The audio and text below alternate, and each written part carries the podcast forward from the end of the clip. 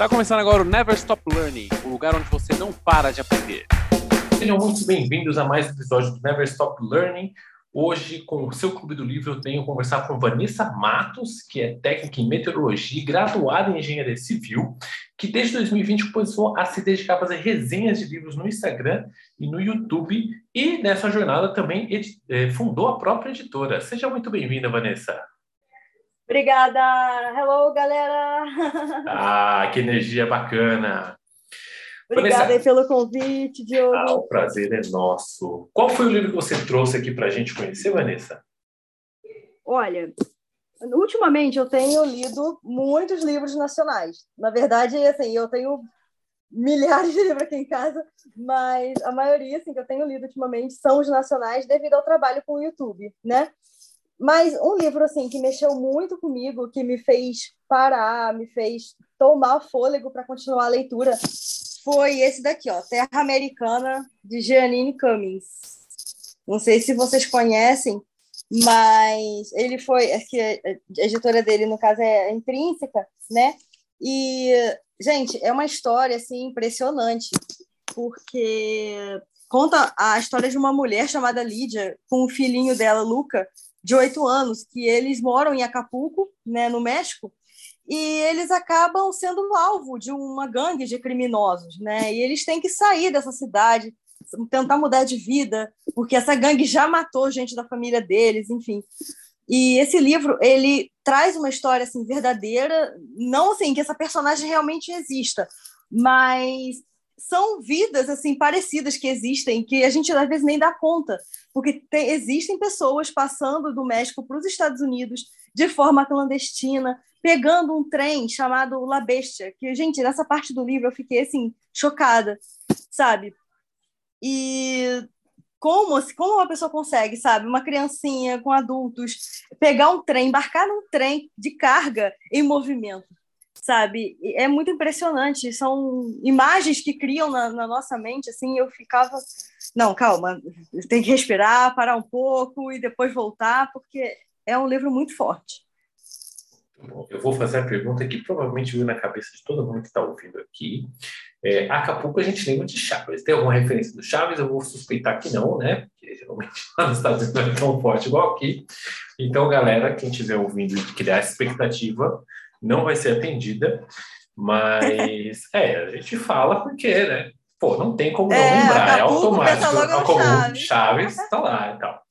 É, eu vou falar uma coisa que quem acompanha o podcast já ouviu falar várias vezes, mas eu só vou ressaltar porque cada vez que alguém vem aqui e toca nesse tema, a gente fala, eu mostro que é verdade.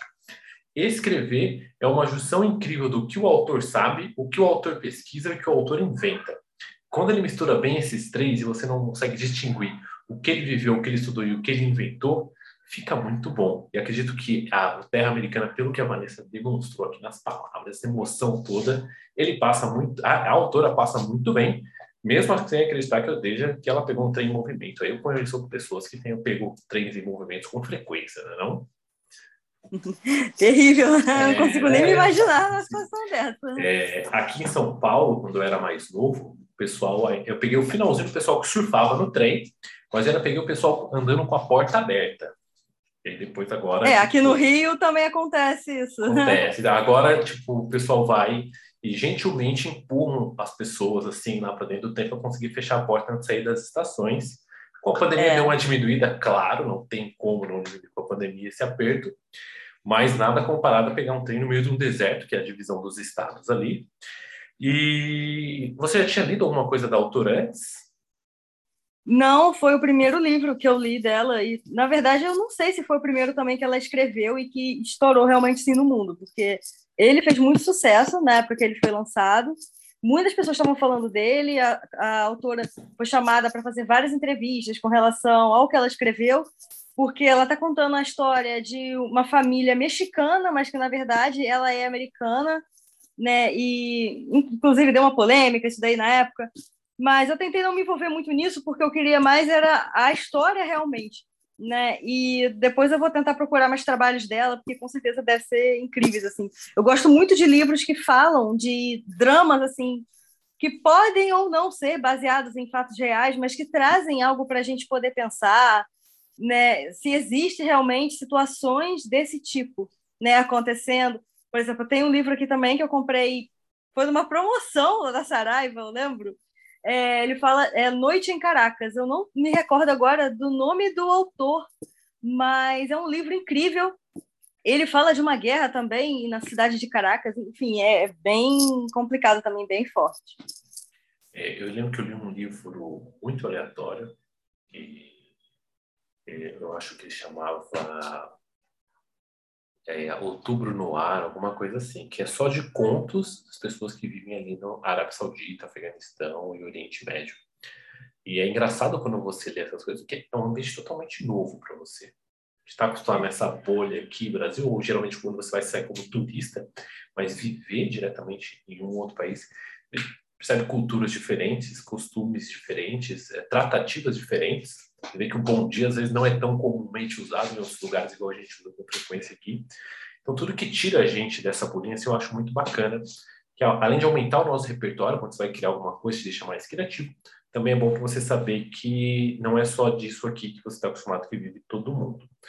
E como é que você conheceu o livro, já que a primeira vez teve contato com a autora, se interessou mais? Faz parte do Clube Intrínseco, você recebeu em casa, foi indicação da, da Amazon, algum colega falou, olha, lê aqui. Você ouviu algum podcast, vai que acontece, né? Não, na verdade eu fiquei sabendo desse livro através de um canal do YouTube que eu gostava muito na época, gosto ainda, né? Que é o Ler Antes de Morrer, com certeza você já deve ter ouvido falar, esse canal é bem famoso. E a Isabela Lubrano, né, que é apresentadora do canal, ela estava falando desse livro e eu fiquei muito interessada pela história que ele tratava. E antes disso, eu tinha ido uma vez na livraria Leitura, no Shopping Nova América, aqui perto, e eu recebi, eu fui comprar um livro e eu ganhei um marcador de página, que era justamente do Terra Americano. E eu fiquei cismada com aquilo ali, né? Esse título.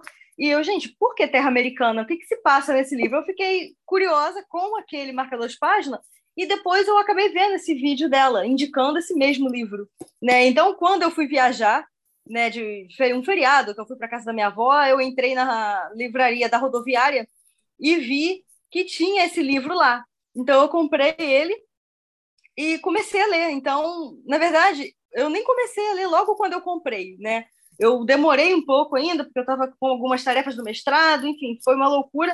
E depois eu comecei a ler esse livro. E quando eu terminei de ler, eu fiquei com ele assim, tão fresquinho na cabeça que quando eu pensei em começar a fazer resenha de livro, que foram alguns meses depois, eu comecei com ele. Então, a primeira resenha que eu fiz no Instagram foi com esse livro. Olha, que bacana. Então, acredito que qualquer seguidor fiel seu que esteja ouvindo aqui vai bater uma nostalgia de lembrar do primeiro vídeo que a Vanessa colocou lá. É, Gosto de comentar aqui, você fica à vontade se quiser falar, dar o spoiler ou não. Geralmente o pessoal escolhe que não, mas eu sempre pergunto o final, como é que foi? Foi o que você esperava? Foi surpreendente? Foi aquela coisa assim, eu não acreditava que isso era possível? Ou de um final tipo, uma bomba explode, mata todo mundo? Como é que foi? Então, eu vou tentar não dar spoiler justamente para o pessoal não se desinteressar, né? mas é um livro que assim te surpreende a cada página, porque acontecem muitas coisas ao longo dele e no final também acontecem algumas coisas que é um choque para o leitor, sabe? Eu não esperava de que algumas coisas fossem acontecer, pessoas iam morrer e acontecer, ia acontecer outras coisas também que eu não esperava de verdade. É, então, assim, é uma surpresa atrás da outra, nem sempre são surpresas agradáveis, às vezes tem sim momentos de vitória, né?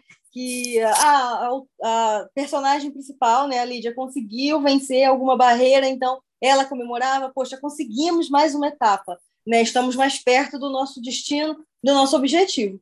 Mas em outras partes, assim, são mostrados assim problemas terríveis, né? Então, assim, eu recomendo que todos leiam esse livro para a gente poder ver além do, do Brasil, né? do que pode acontecer realmente em outros lugares, que a gente sempre muito focado aqui nos nossos problemas aqui. Realmente isso é importante, porque isso mostra que a gente se preocupa com a nossa situação, com a nossa política, com, com o nosso governo, enfim.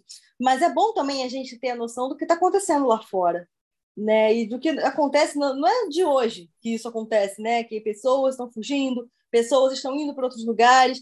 E nessa fuga, né, entre a origem e o destino, podem acontecer muitas coisas e muitas pessoas também podem ficar pelo caminho, como acontece também nesse livro aqui. Muito bom. Então, tivemos aí um, grande incentivo. Lembrou muito quando eu chamei a, a Gabriele aqui para conversar, a gente falou bastante sobre isso aí, sabe? Tipo de.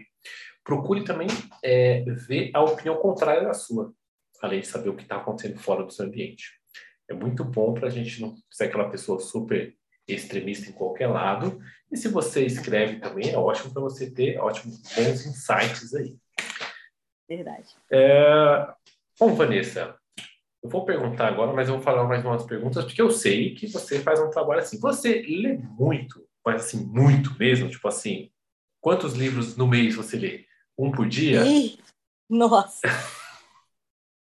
Cara, que pergunta difícil essa. É, não, mas aqui é pra gente sair da zona de conforto total. Olha, quantos livros eu leio por mês? Não sei te dizer. Gente, eu não sei. É, qual é a frequência que sobe vídeo no seu canal? Semanalmente? Segunda e sexta, geralmente. Aí, duas vezes por semana. Você já leu é. todos os livros ou você vai lendo conforme eles vão chegando? Eu vou lendo conforme eles vão chegando. Gente, é muito livro, cara. É muito livro. Eu é muito ler, livro, eu, eu não tento sei ler um dizer. por semana. Eu tento ler um por semana e tenho que, tipo, separar 30 minutos por dia para conseguir me forçar a ler um pouquinho. Então, eu sempre que eu vejo alguém. Inclusive, eu li o seu livro. Ah, eu que legal. Com, conta eu o final adorei, para todo mundo. Conta o final para todo mundo aí. Ah, ninguém sabia que ninguém sabia que este personagem estava por trás de tudo. Essa é a real. Todo Gente. mundo que eu vi era isso daí. É isso aí, galera. Pois é. Eu fiquei Então- impressionada com o seu livro inteiro, na verdade, do início ao final. Eu amei tudo. Eu vou fazer resenha dele, vai para é, Geração Literária e depois vai para o meu canal. Mas olha, me apaixonei. Leiam, gente, leiam. Sensacional. leiam. Gente, ó, futuramente aí, a Vanessa também abriu uma antologia de contos. Meus contos, o meu conto também está lá, quem sabe outros também. Futuros livros por aí. Mas vamos, vamos parar de fugir da pergunta aqui, tá? Que deve ser muito livro que você lê. Não sei, Mas eu pergunto, sabe por quê? Porque a questão não é quantos livros a gente vê. A questão que todo leitor assíduo enfrenta nesse país é o seguinte: como que a gente faz para guardar tanto livro sem um Kindle? Porque é, a questão não é o quanto ler, a questão é que a gente está transformando mesa de cabeceira com, com livro, porque não tem mais. A gente vai colocando livro empilhado tudo quanto é canto. Precisamos achar Menino, uma eu vou te solução. contar. Hoje mesmo eu estava procurando uma estante nova. Na verdade, assim, mais uma, né? Para colocar aqui no meu quarto, porque não tem mais onde guardar nada. Mas, gente, olha, mandem livros para a gente resenhar no canal. Podem mandar, que eu vou Exatamente. fazer o que eu puder. É, todo leitor, é, todo leitor não, todo leitor é muito, é muito complicado de falar, mas eu acredito que a maioria dos leitores tem aquela coisa de ter um monte de livros e não dá conta de ler todos. Quando eu comprei meu Kindle, eu falei, não, agora estou tranquilo, porque é, é digital, vou pegar só o livro que eu vou ler. E agora estou aqui com uma pilha de, uma lista de livros no Kindle também, com o mesmo jeito que eu não consigo dar tempo de ler todos. E aí você vê a pessoa assim, plena, colocando duas resenhas por semana no YouTube com o livro que ela acaba de ler, aí você fala assim, não devo estar lendo tão bem. É um incentivo para você ler melhor, você aí de casa também. Comece a ler mais, que é Plena. possível. É Estou aqui no desespero. Haja Rivotril, gente. Pelo amor de Deus. E já que a gente tocou nesse assunto, eu queria, eu, eu fiquei muito curioso, né? Como é que você pulou da, da engenharia civil com técnico em meteorologia e saiu para resenhar livros? Porque assim, eu fiz, eu trabalhei muito na parte de mecânica, técnico mecânico, engenharia mecânica, conheci um pessoal muito assim, e era difícil você encontrar uma pessoa que sabia o que era muito mais uma literatura mais a fundo.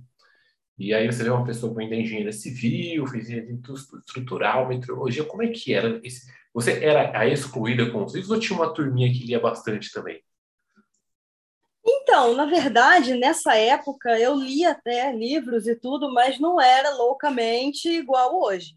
Né? Eu lia esporadicamente, até porque na época do técnico em meteorologia, eu fazia o curso técnico junto com o ensino médio, né? que eu fazia no Cefet. Então, era junto, uma coisa Uhum. junto com a outra. Então, no final, eram muitas matérias para poder estudar, prova, isso e aquilo. Então, eu vivia louca e não dava para ler tanto. Depois, eu, tenho, eu fiz a faculdade de engenharia civil, né, porque tenho amor também pela construção civil. Né? Tudo bem que a meteorologia é, é a profissão da, do, do coração, né? desde sete anos de idade, apaixonada por isso, pelo tempo. Mas a engenharia civil foi muito importante para mim. Eu fiz depois a pós-graduação engenharia estrutural, fiz mestrado também na PUC em geotecnia, né? E assim, o que me fez ir para a área de leitura foi o que acontece. É, eu tenho, eu, na verdade, assim, eu estava lutando há muito tempo com crises de ansiedade muito fortes, depressão e tudo isso devido à carga que era muito pesada, porque além de eu fazer a pós e o mestrado, eu ainda trabalhava. Então, era muito difícil. Eu tinha prova de um lado, trabalho do outro, matéria do outro, trabalho que eu tinha que cumprir horário. Então, era muito difícil para mim. Então, isso começou a me desenvolver crises fortíssimas de ansiedade. Então, o que, que eu fazia? Comecei a tomar remédio para depressão, para ansiedade e tal. Só que só o remédio não estava adiantando. Eu tinha que buscar um jeito, né, segundo a minha terapeuta psicóloga da época, tinha que buscar um jeito de me distrair com outras coisas. Então, o único jeito era livro, era ler livros. Então, eu acabei tendo uma compulsão por livros.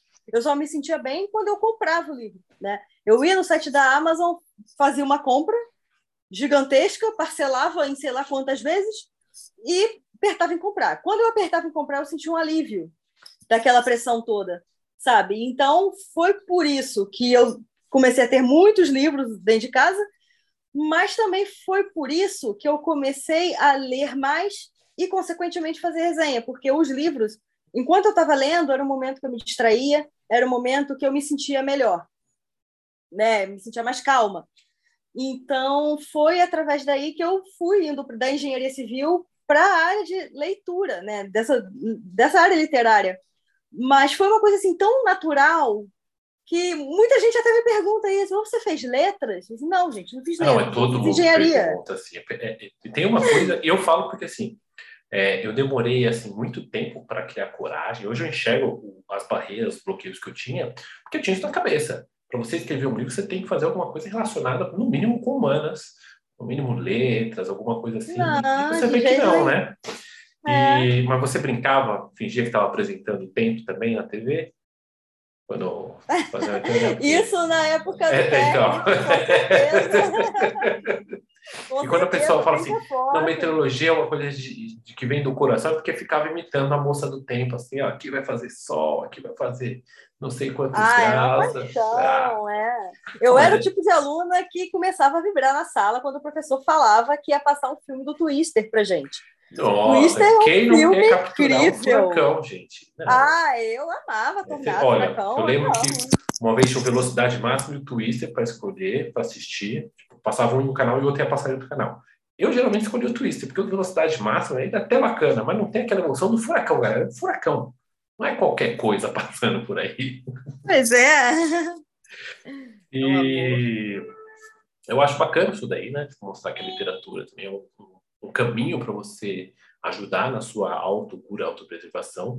Eu sempre fui muito assíduo, eu falo porque assim, eu sempre li bastante. É, então, ia, trabalhava no chão de fábrica, então estava jogando um truco, jogando um dominó, eu pegava o livro e ia pro canto, então, tipo, era muito excluído. Então, todo mundo que eu vejo que vem no engenharia, que é uma área muito mais exatas, eu sempre questiono para saber se era só eu que passava por esse aí ou não, todo mundo nesse caminho. Ah, eu era muito minha também, eu não era muito assim de fazer amigos.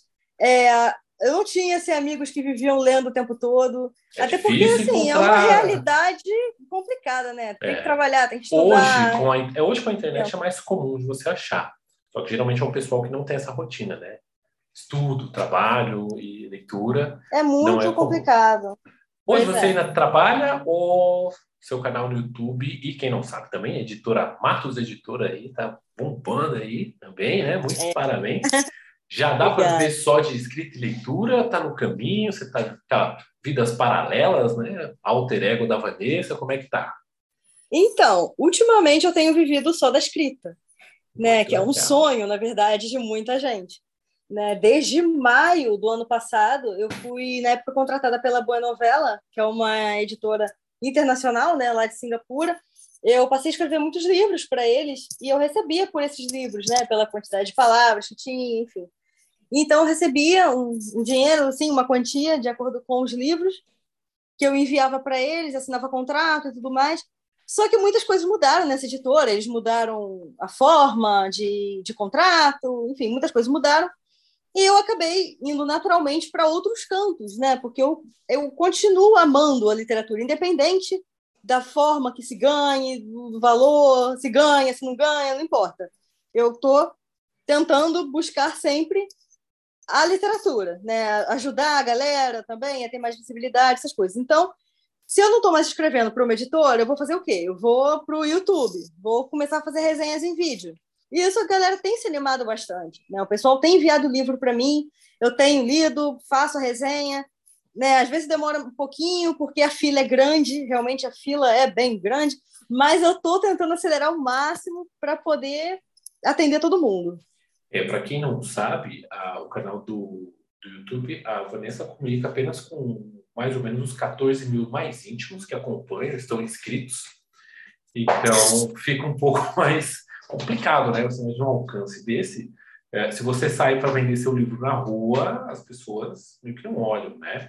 Mas 14 mil pessoas assistindo um vídeo de um livro pode fazer muita diferença aí. Então, eu acredito que é um fila grande. E quando eu, depois que eu, eu comecei o processo de lançamento do meu livro, comecei com a editora e tudo, eu vi que, apesar da gente achar que está muito longe, ao mesmo tempo, em paralelo, tem muita gente que está escrevendo e muita gente está se dedicando.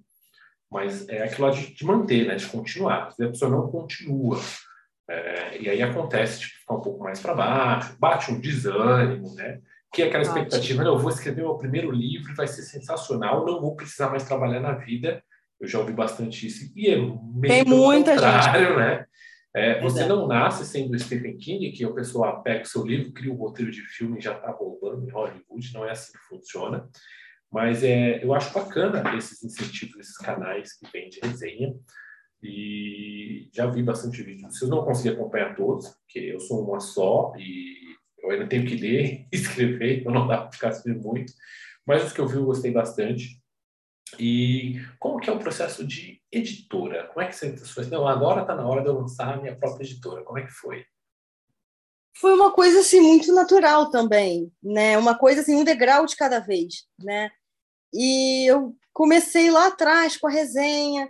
Então, por eu fazer resenha de livros, a gente acaba desenvolvendo um olhar mais crítico para cada livro que a gente lê, né? De acordo com o gênero, de acordo com os personagens, né? Tem personagens que são é, caracterizados assim mais do interior, então a fala vai ser um pouco diferente. Então, tudo isso a gente tem que levar um pouco em consideração né? e na história no geral também. Então, conforme eu lia, eu ia escrevendo a resenha sobre aquele livro, postava lá no Instagram, hoje em dia é vídeo, mas eu ficava lendo aquilo, então eu pensava, nossa, então é, é essa forma de escrita é bem interessante, porque é bem fluida, e essa daqui já não é tanto assim, porque o autor deu mais voltas, tentou escrever de uma forma mais poética, mas aí é lindo, eu acho lindo também. Só que tem leitor que não gosta, tem leitor que reclama. Poxa, é. podia ser mais direto, não. Eu, assim, eu, eu, eu tava conversando com uma menina que ela também tem uma página no Instagram e tal, e ela estava lendo pela primeira vez o Hobbit.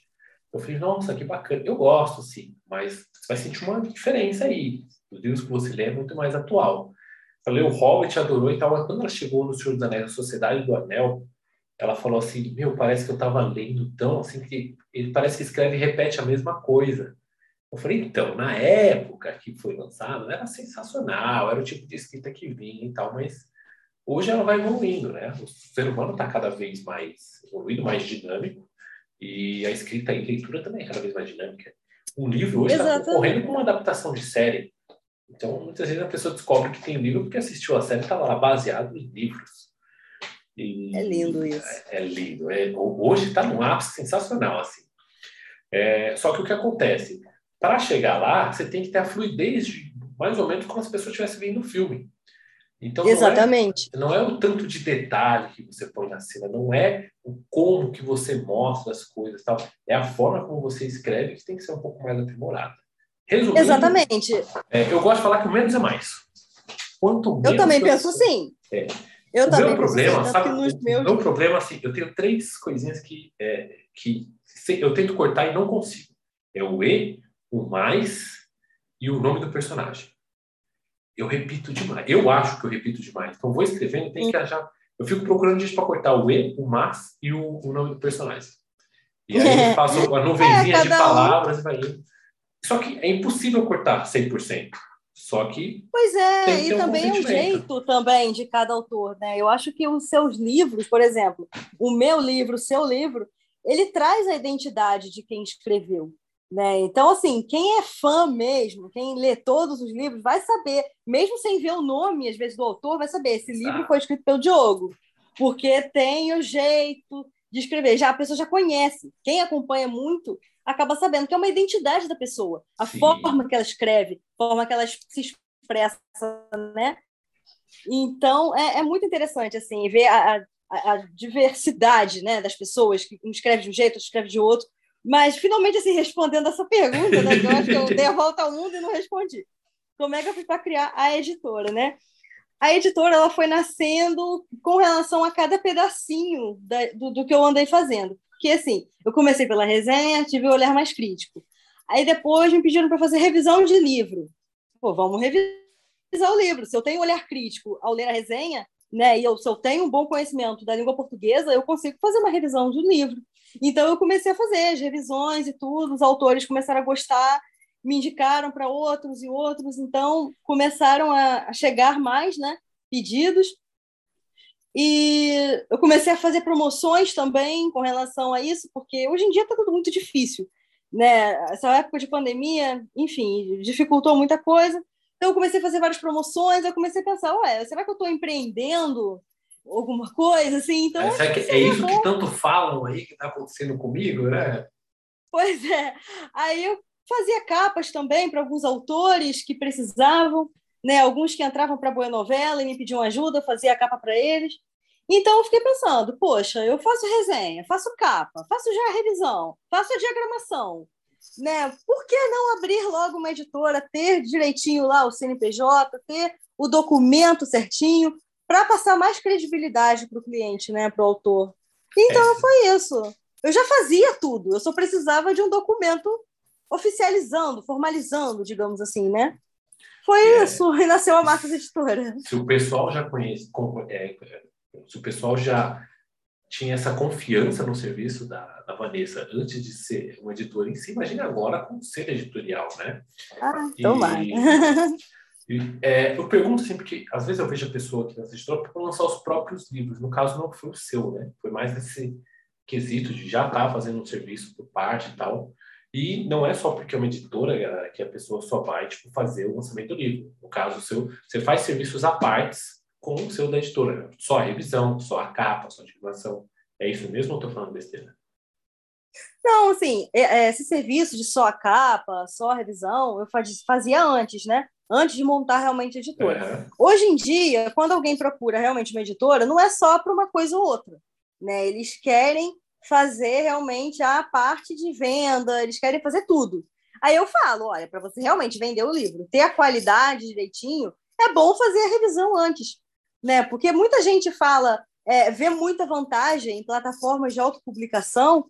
Assim, é bom, é bom porque é sob demanda, beleza. Mas assim, a Marcos Editora também faz sob demanda. Agora, a preocupação é o seguinte: se você procura uma plataforma de autopublicação que não te exige uma revisão, que não te exige nada, ela está abrindo uma porta gigantesca, mas ao mesmo tempo, será que a pessoa está com um livro legal para publicar?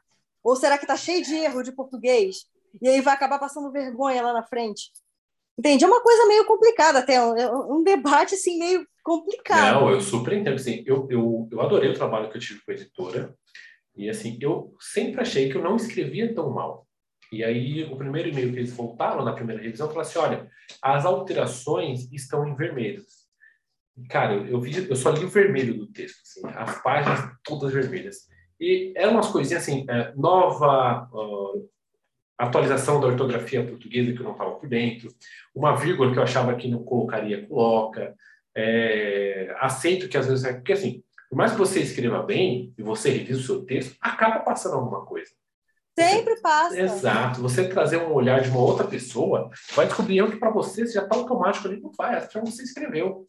Então, eu acho super importante. Tem esse déficit também, com essas pessoas que fazem autopublicação, que dão esse trabalho de fazer tudo isso, eu também conheci pessoas fazendo publicação que simplesmente escrevem e mandam e vida que segue. É perigoso.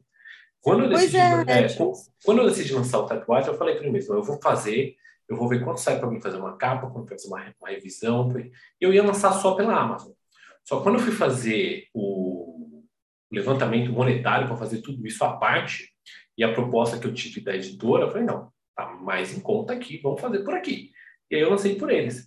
Mas essa profissionalização do seu trabalho é muito importante. Você simplesmente. É muito importante, porque, vai, porque vão ter leitores e lá na frente as pessoas podem falar: poxa, mas esse livro teve um monte de erro, então o autor acaba sendo criticado Sim. por uma coisa que ele poderia ter resolvido lá atrás. Tudo bem que a revisão exige renda, né, exige uma verba aí que de repente a pessoa não tenha.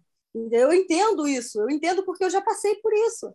Sabe, o meu primeiro livro, eu coloquei lá numa plataforma de autopublicação e, assim, graças a Deus ele não tinha assim, erros, assim, coisas de português, porque eu lia, eu relia, contralia, fazia tudo, passava para outra pessoa ler, justamente para não ter esse problema. Mas eu também não tinha dinheiro para pagar revisor, entendeu? Então, assim, era, é muito complicado. Eu entendo perfeitamente essa dificuldade que as pessoas passam. E, assim, por mais que seja é, é, a tecnologia alta, não dá para você confiar no revisor de texto só do do Google, só o revisor de texto do Word ou qualquer outra plataforma Tem que você como, usa. É. Foge alguma coisa, foge. Se você não pode, acredita, pode.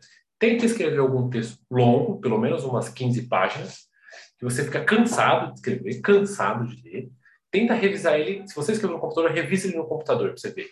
É diferente, porque se você muda o aparelho, a tela ou o papel que você está escrevendo, você já tem uma outra visão para rever parece besteira. Eu não sei explicar neurocientificamente como isso funciona, mas é real. Todo mundo que eu conheci falou assim: nossa, eu escrevi no computador, fui revisar no tablet e eu achei erro que eu não tinha achado. Ah, eu escrevi no computador, imprimi minhas páginas para ler, eu achei erro que eu não tinha visto. É, cara, é uma autossabotagem que os seus olhos fazem que não dá para explicar o que acontece. Exatamente. É justamente por isso que quando eu faço a revisão dos textos das antologias, eu mando de volta para o autor porque, assim, se eu faço as mudanças, eu coloco em azul as marcações. E eu mando de volta: olha, a revisão é essa daqui, o texto ficou desse jeito. Lógico que eu não vou mudar é, o, o, conteúdo do autor, mas vou mudar um, um, detalhe ou outro caso seja necessário. Eu mando de volta para o autor para ver se ele concorda, o que, que ele acha, né? Porque aí enfim, geralmente vem alguns apontamentos, geralmente muda um pouquinho do texto. Ah, mas eu queria colocar essa frase, porque eu depois fiquei pensando, acho melhor. Mas ele, Não, eles, vêm, eles vêm com essa amigavelmente mesmo? Ou tem uns que já chega nervoso? Não, eu, não vem. eu não suporto que toquem meu texto, vou fazer alguma coisa. Não, graças a Deus até agora eu não tive esse problema, não. Mas assim, no edital fala que o, o texto vai ser passado pela revisão, né? Diagramação e tudo mais. Tanto que a taxa que pagam né, que está lá escrito no edital, é justamente para pagar ISBN, ficha catalográfica, revisão e diagramação. Então, o texto vai ser submetido a isso. Né? O autor tem que aceitar, gente, pelo amor de Deus. Então, assim, eu vou fazer a revisão dele, vou mandar de volta. Se ele não concordar, a gente conversa, vê o que, que tem que fazer, o que, que melhor e tudo mais, para a gente entrar num acordo, né? Para que nenhum dos dois seja prejudicado. Gente já falou não para alguma obra que tentaram fazer pela Matos? Ou todas não, chegaram, não. foi tranquila? Até porque o pessoal foi já tranquilo. conhece mais ou menos o seu padrão de trabalho que chama atenção? É, pelo por livros assim para publicar, é, falarem alguma coisa assim que eu ficasse meio em choque, isso nunca aconteceu não. Já aconteceu no vídeo, né? Eu gravei o vídeo para uma autora e essa autora ela ficou meio assim, tipo, eu adorei o livro dela, sabe? E eu não sei se as pessoas reparam, mas geralmente quando eu vou gravar um vídeo, gente, quando eu amo muito o livro, geralmente eu solto a franga no, no vídeo. Né? Isso pode ser bom, como pode também não ser, depende da Não, assim, dá para sentir que pela voz, como você falou do Terra Americana, para ver que você realmente gostou. E eu, eu, o que eu achei legal aqui do podcast, quando eu trouxe as pessoas, você vê que elas gostaram mesmo do livro elas tipo trazem assim como aquele livro que você queria que todo mundo lesse, só para você poder falar com a pessoa sobre. Pois é, eu acho livro. que a empolgação ela mostra muito o que a gente realmente tem a dizer, né? E assim, mas não foi isso que ela reclamou. Ela falou que eu dei spoiler. Aí eu pensei assim, gente, será que eu realmente dei spoiler da história? Aí eu fiquei olhando assim, fiquei assistindo e tudo, mostrei para outras pessoas. Aí falaram: olha, você não acabou com o mistério do livro, não, e tudo mais. Mas tudo bem, eu gravei outro lá, mandei resolvido o problema. Mas acontecem, né, esses percalços na vida. É, faz parte, faz parte. Você começa faz a expor parte. a sua vida, expor o seu trabalho. é que o que se destaca é martelado, não tem assim, de graça. É, mas é, é, legal, eu sempre gosto de perguntar como que funciona as pessoas, se tem, é, é quando recebe a rejeição, porque é nessas horas que a gente tem que manter a postura, mostra a credibilidade para que veja lá. Uh, e deixa eu perguntar, futuro da Matos Editoras, tem algum vislumbre do futuro ou você vai deixar indo organicamente, igual foi é, a Vanessa que só fazia resenha, que passou a fazer serviços catalográficos aí, literários, agora faz editora. Você tem alguma ambição para sua editora ou vai deixar fluir conforme vindo as coisas? Crescer cada vez mais e sempre proporcionar visibilidade para os autores com preço justo, porque eu acredito que é necessário, sabe? Eu acho que o, o, Brasil ele tem muito potencial em escritores, né? Quando a gente fala de área literária, nossa, quando eu entrei nesse ramo, eu não imaginava o quanto de gente que escreve tem no Brasil e gente boa, sabe? Eu tô, eu tô nesse assim, time também. Maravilhosos, que assim, hoje em dia eu leio mais nacionais pelo YouTube, mas não é só pelo YouTube. Às vezes eu tô assim sem sem tantas coisas assim para fazer, estou mais tranquila, eu vou pegar um livro para ler. E eu pego nacional. Eu estou gostando mais de livros nacionais do que de estrangeiros, sabe? Então, nossa, a, eu quero muito. A, identific, a identificação é maior, né? Não tá, é maior. Geralmente se passa aqui no nosso país, né? Ou os costumes, é. se for uma distopia, alguma coisa assim, é relacionado que a pessoa viveu aqui, dificilmente é alguma coisa de fora. Nossa, é, é muito impressionante, assim, eu estou adorando é, são apocalipses zumbis que acontecem, às vezes, no Rio de Janeiro, em São Paulo. É uma distopia, que acabou a água. O que, a gente vai fazer? Em pleno Rio de Janeiro, pelos 40 graus, não tem água para ninguém. Vamos embora da cidade, abandonar. Então, assim, é uma coisa que eu fico, meu Deus, sabe? É, eu adoro. E a Matos Editora, é, eu quero muito que ela cresça cada vez mais, que ela alce maiores voos e que os autores venham junto. Porque o principal, eu acho que é, a ferramenta mais importante da Marcos Editora são vocês, né? os escritores. Sem vocês não, não existe editora, não existe YouTube, não existe Instagram, não existe nada. Né? Eu acho que vocês são as coisas mais importantes e que eu valorizo muito. muito. Inclusive, assim, todos que chegam para mim pedindo alguma coisa, pedindo uma informação, tirando dúvida, eu tento dar o maior, a maior atenção que eu posso sabe? Dentro do, do, do, limite assim que a gente tem, né, de tempo, mas eu tento sempre me dedicar o máximo possível. Quero muito sucesso de todo mundo, crescer junto. Bacana. É, eu vejo assim, sabe, é, um serviço editorial, você tem um contato tão forte que assim, grandes editoras funcionalmente funcionam, mas você perde esse contato mais próximo com quem está na ponta do negócio. Então você não precisa passar com alguém que é responsável por tal área, alguém, como é você e o autor, é, você sente um apego mais pelo livro que você. Eu acredito que seja assim. Né? Você pode falar se estiver errado. Você sente um apego pelo livro que você ajudou a criar. Então, você quer que o autor suba frente junto, né? Não é aquela coisa assim, vender, vender, se não vendeu, a gente tenta junto. Não, você está lá e quer empurrar ele junto.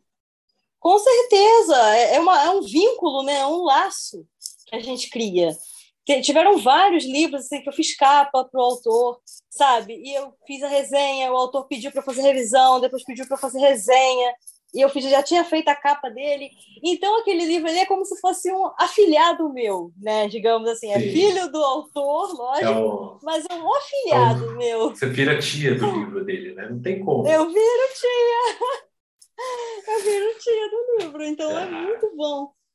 É uma delícia, assim, porque realmente você falou uma coisa certa, é só eu para fazer tudo. Sabe, as antologias, fazer a capa da antologia para poder lançar. Depois faz a divulgação. Lógico que eu tenho amigos maravilhosos, tem Adriano Siqueira, Amanda Craft, Maria Dutra, que fazem também a divulgação, me ajudam muito nisso. Mas a parte de receber, de responder os e-mails, de ler, de fazer a revisão, de voltar, de fazer a arte lá do cartãozinho de aprovado, de certificado de participação, tudo sou eu que faço. Então, a leitura do livro sou eu, a resenha do livro, eu gravo o livro, o vídeo, eu edito o vídeo, eu posto, eu divulgo. Então, assim, é uma coisa maçante. É só para eu fazer, eu faço sozinha. Então, assim, é bem louco, mas é muito bom ao mesmo tempo.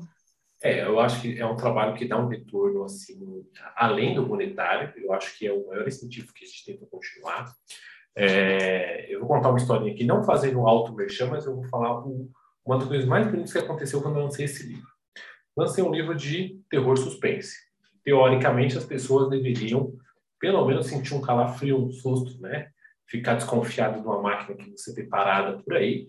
É, e o que aconteceu? Uma ex-aluna minha falou: Olha, eu achei muito bacana que você escreveu um livro, eu vou fazer uma doação. E ela comprou 20 exemplares para eu doar. Eu falei, gente, mas era um livro de terror. E ver um ato lindo desse, vai fazer o quê? E aí, super agradeci, achei sensacional e tal. E, e, aí eu vi como que é essa barreira. Não é o que você escreve sobre o que você escreve. É o ato em si. E é inspirador, às vezes, para outras pessoas que não começaram, estão querendo começar, que estão pensando em não continuar. E quando eu vejo história assim como a da Vanessa, foi um dos motivos também que eu chamei ela aqui o podcast, né? E demorou um pouquinho, mas ela aceitou. Uh, não demorou porque ela não quis, tá, galera? Demorou porque estava atarefada com as coisas da editora, tá? Para ninguém querer criticar a menina. É que começa mesmo, que sai, assim, que faz. E eu vejo pelo que você falou, Vanessa, que assim, se não tiver mais ninguém para fechar livro com você, você ainda continua fazendo o trabalho que você faz, porque no começo era assim né? É, não vai acontecer porque eu acho que a gente cria público, a gente cria uma base, né? Muito fiel de leitores acompanhantes aí. Não precisa estar aquele valor monetário para mim, mas é, muito bacana ter esse contato. E que se você faz por outros meios, por outros caminhos, esse contato fica meio curto, meio de lado. É a mesma coisa que você comprar um curso online. Tem um curso online que o cara dá uma aula ao vivo e fala seu nome, você compra aquele curso online que a aula é só gravada. É diferente, você tem que ter esse contato. É muito diferente. Somos seres humanos, precisamos desse contato social que faz toda a diferença. E acredito que quem fechar aí com a Matos Editora vai sentir esse contato humano aí também. Certo? Acho que eu é. falei demais, é, eu estendi minha fala aí. É, você já pensou em fazer carreira de agente literária ou já ouviu falar? Coisa nova para você? Então, o que eu penso às vezes em fazer, mas não assim para agora realmente, porque eu acho que a gente tem que solidificar as bases primeiro, para depois ir outro degrauzinho, subir mais um, mais um. Né? Mas eu penso muito em fazer pacotes assim com relação a. Ai, meu Deus, me fugiu a palavra. Consultoria sabe? Uma consultoria de como escrever um livro legal para poder vender e tudo mais. Né? E um curso também de escrita criativa. Eu tenho muita vontade de criar um curso assim, né? oferecer para o pessoal com, com preço acessível, né? para ajudar também a galera dar mais ânimo, montar projetos também com relação a adolescentes. Eu quero muito trazer o público adolescente do Rio de Janeiro, dos bairros mais da Zona Norte, né? Que é a minha realidade, né? Eu venho de escola pública e eu, eu sei que o ensino do Rio de Janeiro está muito complicado, está muito difícil. Tem muitos adolescentes que deveriam estar escrevendo melhor, mas não estão. E eu gostaria muito de colaborar com isso também. Então, eu quero sim um projeto mais à frente, né? Sobre isso, para levar a leitura, né, principalmente autores nacionais, para esses adolescentes, para eles terem mais livros para ler, para eles terem mais bases, assim, terem mais. É, como é que eu vou explicar? Para eles terem aquela vontade maior, sabe? Aquele incentivo. Porque muitas vezes falta o incentivo à leitura no Brasil. Eu percebo isso, eu percebia isso na minha época de escola. E, assim, é, o que eu sou hoje eu devo muito à minha professora, porque ela foi pela ela foi contra a maré, né? digamos assim. Ela comprou um livro para mim com o dinheiro dela, do bolso dela, na Bienal na época. Ela comprou um livro, A Mão e a Luva, de Machado de Assis, para mim. E eu sou muito grata até hoje, porque mesmo que eu não tenha entendido nada daquele livro na época, porque é uma leitura diferente, português diferente, eu estava só na sexta série, sabe? E foi muito complicado para mim, mas hoje eu vejo a importância disso tudo sabe? Fazer um, desenvolver um trabalho com os alunos na sala de aula, é, um livro para eles levarem para casa, para eles lerem, para eles fazerem uma sinopse, uma resenha desse livro, sabe? É muito interessante. Eu quero que eles tenham esse projeto aqui no Rio de Janeiro, quero que eles escrevam, quero que eles, os adolescentes cariocas escrevam livros, sabe? Eu estou disposta, a Matos Editora está aí para ajudar esses adolescentes a publicarem, a crescerem, a se descobrirem, talvez, na área literária. Lindo, lindo de ouvir, sensacional. Vanessa, a gente está quase chegando no final. É, tem alguma pergunta que você queria responder que eu não fiz? Ah, Olha, eu, eu deixo falar verdade... Sempre, né? Na verdade, a única pergunta assim, que eu não, eu não respondi foi a que você fez, que foi a quantidade de livros que eu leio por mês. Eu não sei mesmo te dizer. Talvez quatro ou mais, um pouco, não sei. Talvez isso. Ah, é, é, é, mais aquela pergunta para puxar um assunto, né? Para a gente não ficar só aquele Marília Gabriela, bate e volta, bate e volta, bate e volta. Bate e volta. É, então só para um. Mas talvez, assim. assim, algo que eu gostaria de dizer é que tem muitas antologias abertas. Na verdade, tem acho que umas quatro abertas ainda. Tem é, Namorada dos Mortos, né? Que é uma história assim de cemitério. Já me uma história daí. Tá Maravilha! tem esse, tem Desejos Urgentes, que fala sobre interesses, né? Personagens que tenham aqueles interesses doentios, né? Onde você é, é, é até onde você é capaz de ir para conseguir um carro de luxo, um dinheiro, um cargo alto numa empresa, enfim, psicopatas talvez, uma história de crime, é uma antologia que abrange diversos gêneros, né? O autor está bem livre ali para escrever o que ele achar melhor, então se você quiser participar dela também será muito bem-vindo.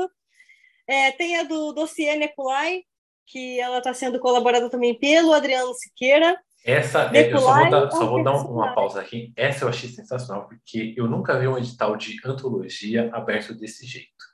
Conta aí pra gente como é que é. Se você está ouvindo esse podcast quando passou, adquira o, o, livro de antologia, você vê que bacana que é, é, a forma diferente. Eu gosto dessas propostas diferentes para fazer a gente se, se mexer um pouco mais. Como que é a antologia do Neculai? Então, o que acontece? O Neculai, ele é um personagem criado pelo Adriano Siqueira. Né? O Nekulai ele é um vampiro, é um vampiro super moderno, é um vampiro ambicioso, é um vampiro que está aí para ver o circo pegar fogo, né? ele gosta disso. E ele ama telefone, ele ama celular, ele ama tecnologia, né? Ele está sempre lá tirando uma selfie, né? É aquele vampiro assim impressionante que a gente não costuma ver em qualquer lugar, né? Em qualquer filme, em qualquer livro e tudo mais. Então, assim, é, eu geralmente, quando divulgo essa antologia, eu coloco também um link que é do blog Contos de Vampiro e Terror, do Adriano Siqueira, que tem mais de 70 contos do Neculai, que é justamente para a pessoa se inspirar. Porque quando a gente escreve sobre um personagem que já existe, é um desafio maior. Né? Acaba sendo um desafio maior e tira um pouco o autor daquela zona de conforto, para ele escrever apenas o que ele pensa e tudo mais. Então, é, o que acontece? Ah, eu vou fazer um, um conto sobre um personagem que já existe, mas o que, que eu vou falar desse personagem para não ficar fora? Não posso falar que o Nekulai é um lobisomem, que ele não é, ele é um vampiro, né? Então, eu sempre coloco isso, esse, essa lista de mais de 70 contos. Então, assim, vocês têm contos à vontade para ler, para se inspirarem, para ver o que, que é melhor, o que, que se encaixa mais com vocês. Então, assim, basicamente, conta um crime, um, um assassinato, alguma coisa do tipo, coloca o Nekulai depois para maltratar a pessoa que fez, porque eu acho que o Nekulai também é um pouco justiceiro, né? Pelo que eu andei lendo sobre ele, ele é um pouco justiceiro. Ele vê o que está acontecendo, ele não faz nada para impedir, né? Porque ele gosta justamente de ver o circo pegar fogo. Mas quando o problema acontece, ele vem, liga para a pessoa e fala: Olha, eu vi o que, que você fez, não foi legal, que não sei o quê, e começa a fazer a vítima dele. Né? Então, eu acho bem interessante. Foi uma antologia, assim, está aberta ainda, inclusive, mas uma antologia bem diferente de todas que eu já criei anteriormente, né? Eu achei, achei de todas que eu vi por aí muito diferente, assim. Porque você pega um personagem de outra pessoa que está cedendo ele para você escrever o que você quiser. E Isso, e ele tá pelo... doido para ver. É, vai passar só pelo filtro da Matos e publicado. Exatamente. E o Adriano Siqueira. Sim, com certeza. E o Adriano Siqueira, né, que é o autor do, do Neculai, ele está super ansioso para saber o que, que o pessoal anda falando do Neculai, o que, que pensa sobre ele, qual a visão que cada um tem sobre ele, porque por mais que a gente leia é, os contos, a gente acaba tendo, às vezes, uma, é, impressão diferente né, do personagem. Às vezes, para mim, o personagem não é tão mal, mas para você pode ser muito cruel. Né? Então, o Adriano quer ver isso, essa, essa diferença de visões com relação ao Nicolai, que é um filho para ele. Né? O Nicolai é muito importante para ele. Adriano ama o Nicolai. É, não tem como. A gente cria um personagem. Se a gente não mata ele na obra, porque a gente gosta demais dele. É, é, e tem mas... também a Presas Rubras, né? Ah, a antologia. Rubras, que todo mundo já está pedindo o volume 2, né? Vamos combinar. Pois é, eu fiquei tá surpresa com isso. O pessoal falando aqui, um, um fala no WhatsApp, o outro fala também, volume 2, vai ter ou não vai ter? Como é que vai ser? É, quantos autores não... foram no total? Eu, eu, ele está no meu Kindle, só que eu ainda não cheguei a ler. É, quantos autores foram selecionados por Presas Rubras? 30, são 30 contos, 32 contos, acho que 29 autores. 29 autores. Muita gente. Vamos, vamos supor que seria um, um autor por conto. Um, um, autor por conto. 32 autores. E assim, é, eu, a minha visão de antologia é: você está pegando várias pessoas que escreveram um tema em comum e você colocou todo mundo lá. Se chegou ao nível do pessoal gostar e já pediu um segundo, é porque o seu, a sua peneira de autores de colocar as coisas que se encaixam junto é muito boa. Então já é uma mão sensacional para montar, é, para juntar as pessoas, né? Fazer esse, olha, vocês escrevem bem junto com esse, vocês escrevem junto, e já sabe conectar esses pontinhos aí. Tanto é que já estão pedindo o volume 2. Eu achei isso sensacional. Estão pedindo o volume 2 e o livro acabou de ser publicado no e-book, né? Ele ganhou a publicação, foi o quê? Foi anteontem, se eu não me engano. Eu coloquei ele gratuito justamente para os autores baixarem, né? E quem mais se interessar. Está gratuito até domingo, agora, dia 13. E estou para fazer a versão física dele, né? Como a Matos Editora faz sob demanda, o que é uma grande coisa, né? Ajuda bastante a galera. Então, tem o pessoal encomendando, às vezes um exemplar só, outro encomenda dois e tudo mais. Então, por aí a gente vai vendo que a galera realmente gostou do resultado, né? O que me deixa assim muito feliz e, nossa, eu estou muito realizada aí com Presas Rubras e já quero fazer o volume 2. Se a galera quer, eu também quero. E é isso aí. Muito bom. É, eu vou fazer três perguntinhas antes da pergunta, a grande pergunta final. É, se você fosse dar um nome para um personagem ou uma personagem agora, nesse exato momento, qual o primeiro nome que vem na sua cabeça? Se eu fosse dar um nome para um personagem? Isso, ou uma personagem. Mariana. Mariana, legal. E Fala para mim um cenário. Primeiro que vem na sua cabeça, qual seria? o cenário. O cenário. O primeiro, o primeiro que vem na minha cabeça, um cenário de uma tarde assim de, de sábado, um churrasco, um ambiente animado, talvez certo. assim. Eu acho que é porque eu quero ir no churrasco, por isso que eu tô. Eu Essa tô pandemia não está colaborando para a gente voltar a fazer tá. aquele churrasco da laje lindo, pois é. sensacional. É. E agora vem aquela pergunta que quebra as outras duas. Fala para mim uma situação para você aterrorizante. Qualquer uma, das mais simples ou da mais complexa, mas para você, só de pensar, é, incomoda. Só de pensar incomoda? É uma história que fale sobre um relacionamento que tenha traição ou que tenha algo sobre alguém obrigar outra pessoa a fazer o que ela quer. Por exemplo, um casal onde o cara obriga a menina a fazer algo que ela não queira fazer se ela quiser continuar com ele. Ah, se você quiser ficar comigo, você vai ter que fazer tal coisa. Ah, mas eu não quero fazer. Ah, então não. Entendeu? Legal. Alguma coisa do tipo assim. Uma obrigação. De todo mundo que eu vim aqui, acho que esse foi o mais específico de todos que me deram a resposta. Mas, enfim, Uh, quando esse episódio for ao ar, vai ter uma surpresinha com essas três sugestões aqui. E para finalizar, eu vou pedir para você deixar aí onde o pessoal te encontra nas redes sociais, onde é que o pessoal pode ver suas resenhas, pedir segundo volume das antologias que você lançar, conversar para ver se pode publicar o livro com você. Como que eles te acham? Então, gente, é, eu estou no Instagram, o meu Instagram é Vanessa Matos Real Underline, e o da editora é matos.editora, né? E o e-mail é marcos.editora.gmail.com. Vocês podem me encontrar nesses, nesses contatos, né? Instagram e-mail. E no YouTube eu estou lá no Lendo com Vanessa.